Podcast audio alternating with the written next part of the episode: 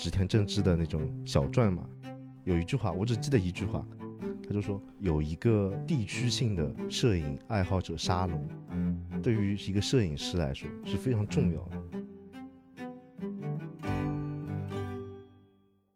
大家好，我是摄影师沈阳坤。我是摄影师周平浪。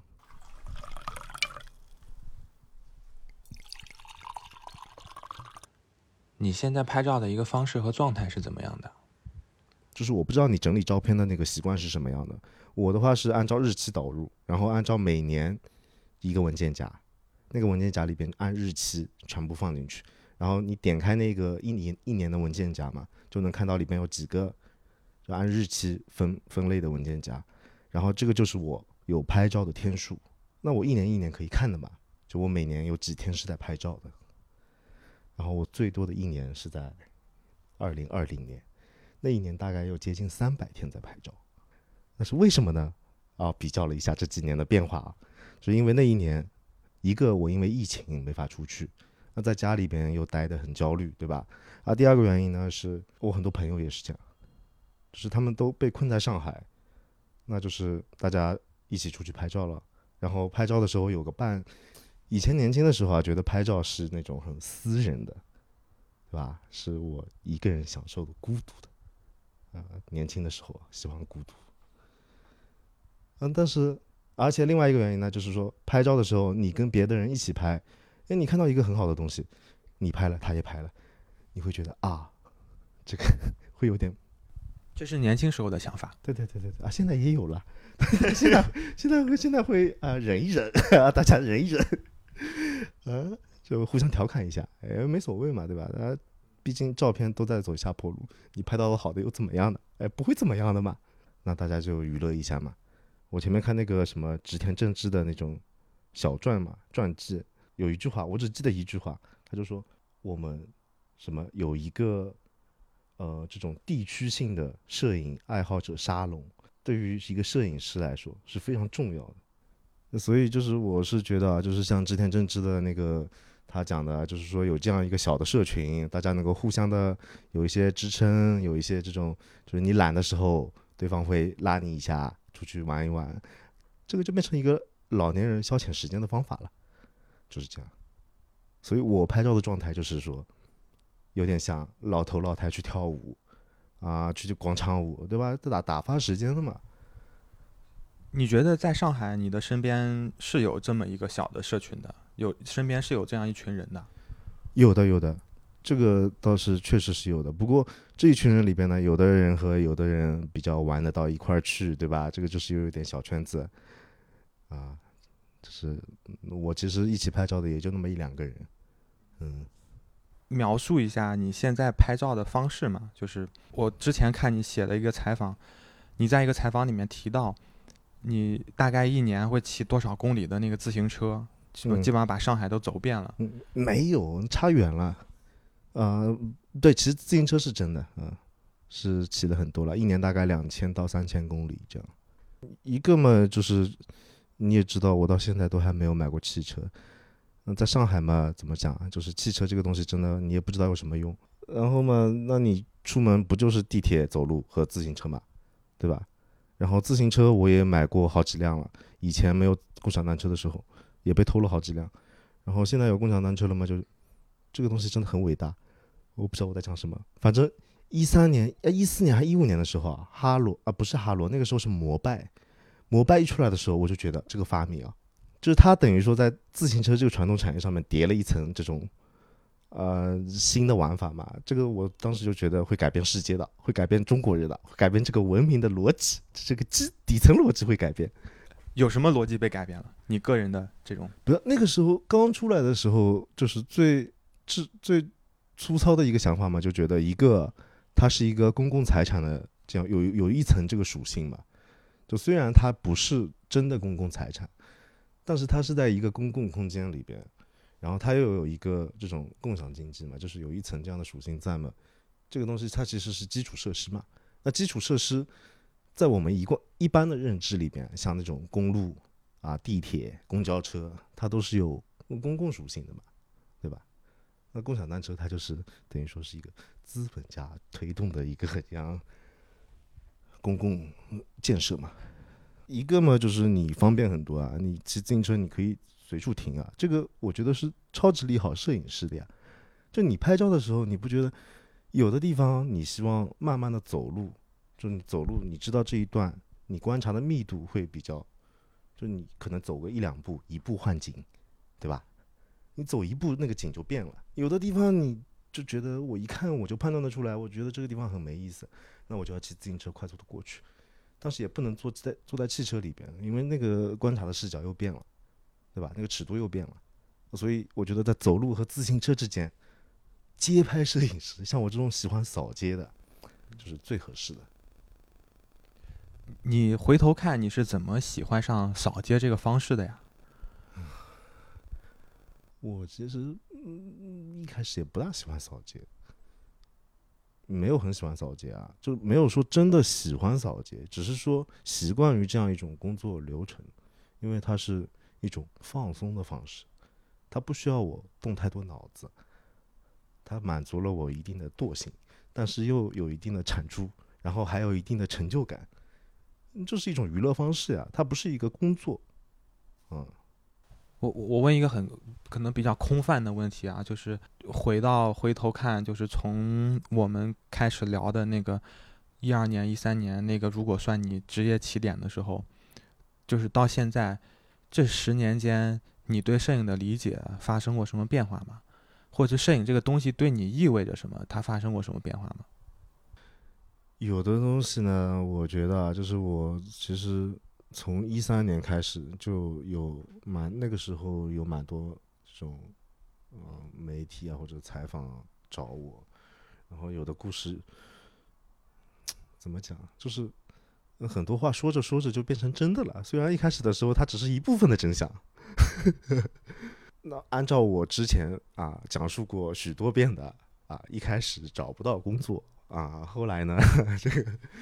觉得摄影那比较简单，嗯，然后呢，就是变成一个我消解那个时候找不到工作的焦虑，那我找个去处嘛，找个出口嘛，就是说，嗯，开始做摄影记者，啊，找到一份实习。那个时候我也不是真的很想要这个东西啊，就是觉得我总得干点什么，然后我能干什么，就这两个平衡的地方，就是一个摄影记者，比较容易。那个时候觉得，嗯。然后就，所以那个时候是我一个逃避的一个地方，然后现在呢，他又回到了那个逃避的地方，但是这两个感觉是不大一样的，因为我已经老了十岁了，啊，我还在嗯躲在这个照相机背后，这个就滋味不大一样了，所以我觉得最大的变化就是这个。你现在在在相机背后和当时在相机背后的那个感受是不一样的。那肯定不一样啊！就是一个嘛，就是那个时候觉得还是有很多可能性嘛，然后也这个行业也没有出现颓势，这个是一个不一样。还有一个不一样呢，就是那个时候呢，躲在照相机背后，它肯定是有啊，这个我也讲不大清楚啊。我觉得我现在在照相机背后，我以为是。更淡定、从容、随意，就是因为我知道他给不了、给不到太多东西了。就照片，他并不能，就是我拍到今天又拍到三张好照片，嗯，又怎么样？就无非就是嗯有点事情做。但以前的话不一样，以前的话其实压力会稍微心理压力会更大一点，特别是那个行业还是充分竞比较充分竞争的时候。那个时候，因为大家很多摄影记者嘛，然后也有很多人想做这一行，然后那个竞争的感觉还是有的。现在的话没有了呀。你看现在这个街上这两天疫情又起来了，对吧？谁还在拍啊？啊，换以前根本不可想象的。对的，以前我记得那时候那个同题竞争尤其很很很很厉害的。啊，对啊，就是你同一个现场。好多记者在那里，第二天头版见报，然后大家做比较，是呀，那个感觉是完全不一样的，就是这个意思啊！你看现在朋友圈里边，也就雍和发个两张，还有谁？就你面对整个行业这种，就是急转直下或者这种巨变，你会有失落感吗？你这个问题不是就预设了一种回答了吗？你还叫我回答，太坏了！你这个行业急转直下，但是行业里边的人其实也没有说真的过得很差。哎，押韵了，没有对啊，大家要么转视频，视频能够接触到更多的资本，然后要么进画廊，画廊能够接触的更对吧？更近距离的。嗯，所谓的急转直下是什么呢？是新闻。那这个东西我们就不太方便谈了呀。对你你现在比如说你在看到那种选题，就是你过去呃十年前做的那些东西，你还会有冲动吗？你还会去说我再去干一票吗？不会的。那个时候那个东西啊，我我跟你讲，我觉得这个东西就是你，就是我们我年轻的时候，我还是一个就是我从自己的那个角度出发，就是我感兴趣的。但是这个东西是我在那个年龄段的我所感兴趣的话题，这个东西还是就是很自我的。那你现在真的那种呃平台上面做的比较好的，也不是说比较好吧，就是它可能不是那种最好的，就是从内容和流量上面这两个维度，它可能是流量上面好的，内容上面未必有多好的。这些东西它一定是站在一个比较大基数的受众的需求角度去做的东西。你是从受众出发的呀，客群嘛，对吧？那你如果就是从自己的那个表达出发的话，那这个可能我觉得就是大部分人都都不配走这条路，就是这样。那你要么就是你能够安心的，就是我自己爽完就行了，我也不图更多的东西，我可以继续扫街，就是这样。媒体的环境它也是有变化的，就是现在媒体做的内容跟十年前的内容，它做内容的选题和方式也是有变化的。我倒觉得就是时兜兜转转啊，就是那个变化，我觉得其实不大，就人性都还是差不多那样，没什么变化的呀。你现在的脑子和五千年前的人的脑子也没有太大的变化。以前有孔子，你现在孔子是谁啊？没有，人的脑子没有发生太大的变化，无非就是你所依赖的那些工具、媒介、那些路径有变化而已。但那个变化它只是表层的变化呀，嗯，就是这样。所以你说媒体的变化，那个不是媒体自己要变的，嗯，有的东西啊。对的，所以这个我觉得不是媒体的变化，嗯，是别的变化。好，我们到此为止。我们都活在系统里，是的，对啊，嗯，你认清这一点，就基本上，我觉得这一块啊嗯，就没有什么不太自洽的地方了。你要什么？你想要的什么是什么？你在什么程度上面去嵌入这个系统，对吧？那你如果你可以不想要，你可以不要，那你就可以超脱一点。那无非就是这样嘛。那这里边啊，就是那肯定每个人他能取得的平衡点肯定是不一样的。这个大概就是啊、牛逼和 路那个什么，对吧？和 loser 的区别。你躺下了，没有，我有点喝多了。你啥呀？你在你喝了多少呀？我们得还回到摄影吧，啊，聊聊摄影吧啊，对，好聊聊摄影对吧？我觉得摄影还是有很多可以说的的，啊哈，摄影是靠说的这。个系统就太难去讲述了，对吧？你发现没有？现在的摄影都是靠说的，啊没几个人拍的。这个世界怎么了？你把你家窗户做坏了。哎，这个窗户怎么了？我去年去那个河南水灾嘛，我进到那个当时受灾比较严重的那个米河镇的时候，我其实带着相机进去的，我是是想去拍照片的。但我进去之后，我就就基本上把相机放下了，拿我的手机在拍视频。就那个时候受灾情况给我的感受就是，我需要尽快的把这里的情况给发出去。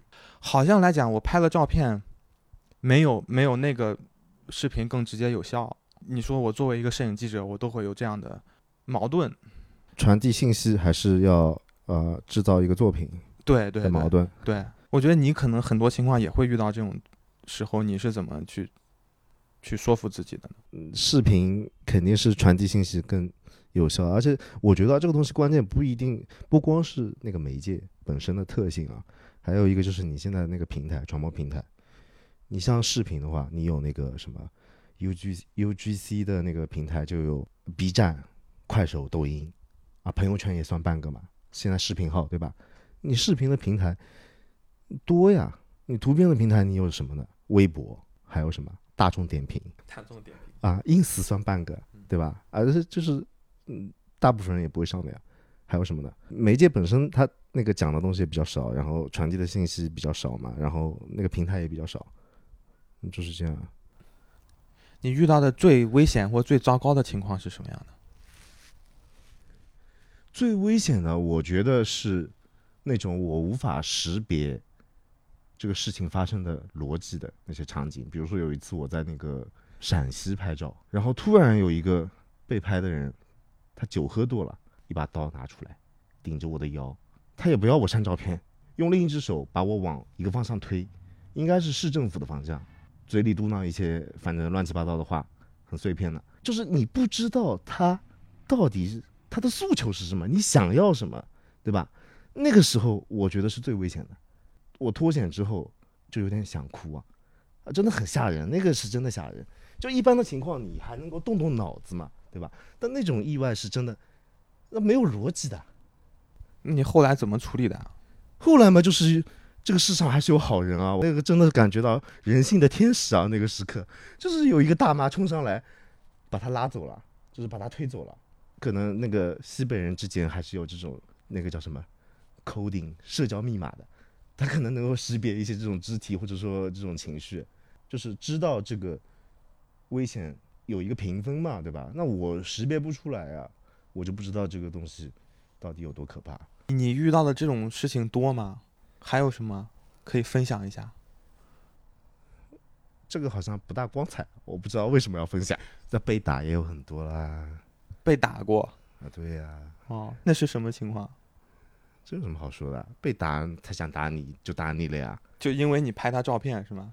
那不是啊，嗯，这个拍照这个东西虽然有点冒犯，但是一般来说是不会到这个程度的。你一般拍照呢，被打嘛就是你揭黑啊，或者说什么你拍了一些这种突发，他不想不光彩的，对吧？你危害到他的利益了，夺人钱财了，或者说什么，那这种嘛会真的动手呀。那种情况下，照片有保存下来吗？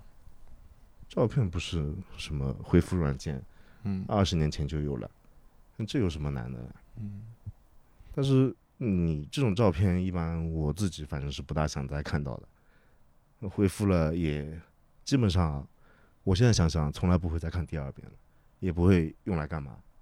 那照片有什么用呢？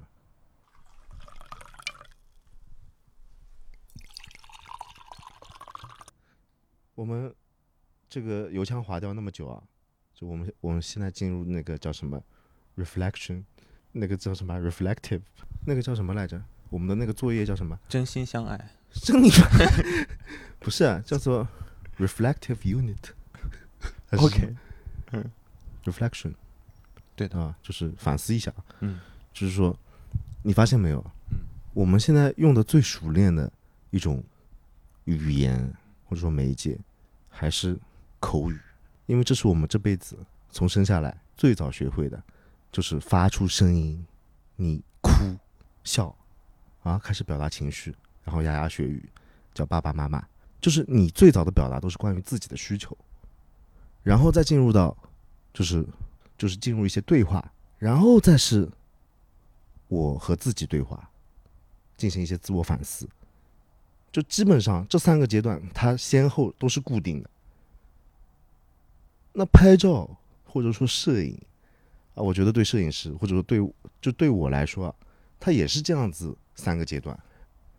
就我先就我要拍，就我最早，你想想，我不知道你怎么样，我最早拍照喜欢上拍照，就是就觉得，哎，我怎么突然拍到一个照片，比我看到的还要美好啊？比如说一个一个那个 magic hour 那个夕阳啊，就是那个天很蓝，那个照片拍出来它是失真的，但是那个蓝色，它有的时候呢它会偏黄，蛮恶心的；有的时候呢，它比这个天更蓝啊，比海水更蓝啊！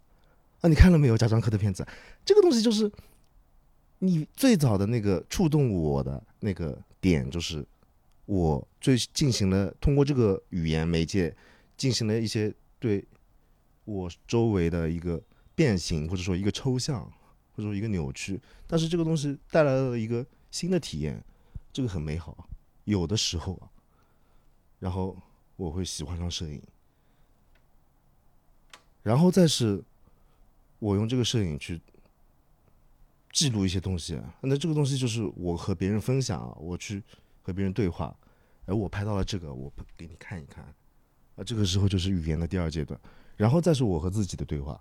不过进入到我们现在这个时代呢，它有的东西呢，就是好像很迅速的就是融合了，就比如说自拍，自拍它其实就是一个，我既满足了自我的需求，又开始和自己对话，哎，魔镜魔镜，谁是世界上最美丽的人 啊？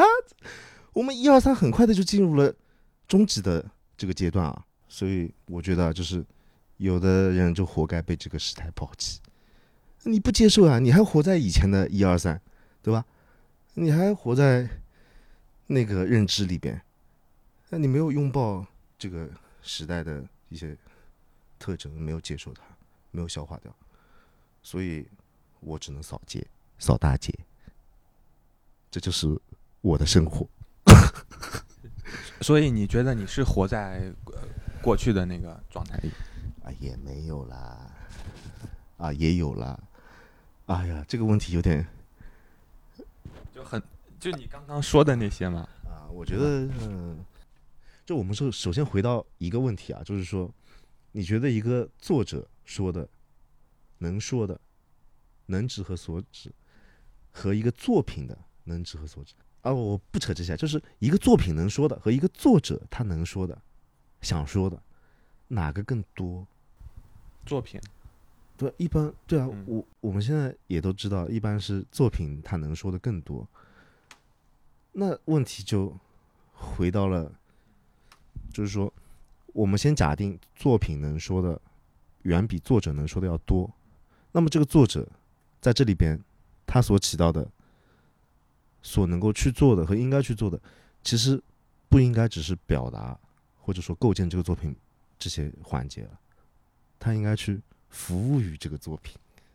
当我说话说的很熟练了，现在相对于来说比较精通的是这门语言，口语。那你就会有的时候啊，就会不过脑子，就是你太熟练了，以至于你很多时候就是你缺乏了那种精准，也不是缺乏了精准，真的很很很暧昧。我觉得就是你又缺乏了那种未知，就是你知道，就是你永远都是在，就是你嘴巴叭叭叭叭叭讲讲出来，就是其实就是你你的那个你想要说的那些东西。虽然很多时候你想要说的会更多，你能说的肯定比你想说的要少呀，就是这样。哎，然后呢？然后对于那些能说清楚的，我们要说清楚；啊，对，所以不能说清楚的，我们要保持沉默。对，所以迪克西亚牛逼的地方就是他可能他的那个口齿更清晰，他那个发音更标准，但是他真的说出了什么？我觉得这个不是那个你表达上面精准的那个问题了，就是你可能用非常精准优美的表述说出了一句废话，和你用非常粗糙的、稚嫩的。哎，像那个小孩说：“哎，我呃没穿衣服啊，这个皇帝，对吧？”你那个表达就是没有美感啊，但是你说出了一些那个东西。你你你跟我讲讲街头的故事吧。今天在上海的街头，气温二十九度，下午两点三十分，我在小保罗吃了一碗麻辣牛肉面。我背后有两个上海人，从俄乌战争讨论到了高盛，再从高盛讨论到了百盛，非常精彩。这个就是我理解中的上海人啊，又有关心国际大事，又关心这个披萨，对吧？然后呢，他们点了一碗叫什么来着？呃，水煮牛肉面。我也点了一碗水煮牛肉面。那个服务员问，服务员问我，你要汤面还是拌面？我说我要拌面。然后那个服务员开始问那两个人啊：“你们要拌面还汤面？”他们反问了一句：“水煮牛肉还有拌面吗？” 然后这个时候，小保罗的厨师开始插嘴了，他说：“就是点拌面的，就是不会吃面的人。”我在心里暗暗骂了一句娘。很快吃完了那碗面，啊，我就开始走进了这个二十九度的上海街头，让我很快的把水煮牛肉拌面抛到了脑后。这就是摄影带给我的小确幸。这是我今天的街头故事。